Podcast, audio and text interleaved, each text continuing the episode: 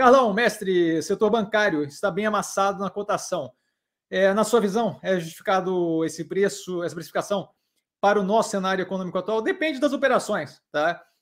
Se você olhar, é, a gente tem um cenário bem heterogêneo no que tange banco, tá? Alguns sofrendo mais com inadimplência, se não me engano, Santander foi um que teve primeiro trimestre um delta afetado ali por inadimplência, então aquilo ali acaba de fato não sendo a mesmo, o mesmo é, o mesmo tipo de trajetória que você tem, por exemplo, no Banco do Brasil, onde a inadimplência está super controlada, a taxa de cobertura muito boa e um resultado bem robusto, e você tem situações ainda piores, que é o caso do Banrisul. Então, assim, eu acho que é complicado julgar se setor bancário como um todo, especialmente levando em consideração que a precificação está diferente, né?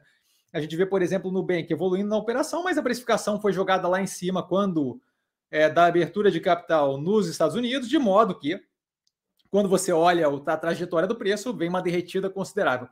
Então, assim, acho que o custo-benefício ali para alguns ativos faz total sentido.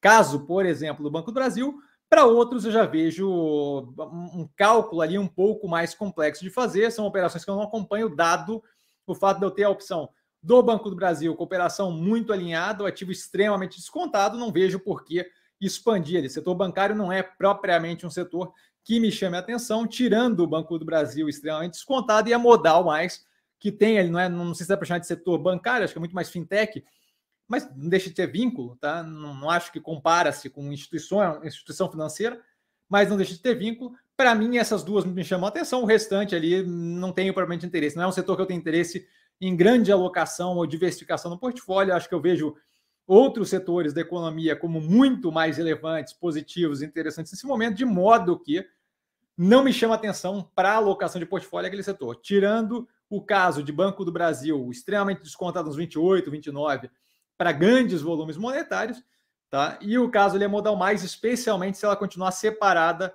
da XP, mesmo tendo controle da XP. Tirando isso, zero de interesse, não acho que dá para tratar como algo homogêneo o setor bancário amassado. Tá? Acho que algumas operações estão amassadas, outras estão precificadas negativamente porque as operações estão indo naquela direção. Tá?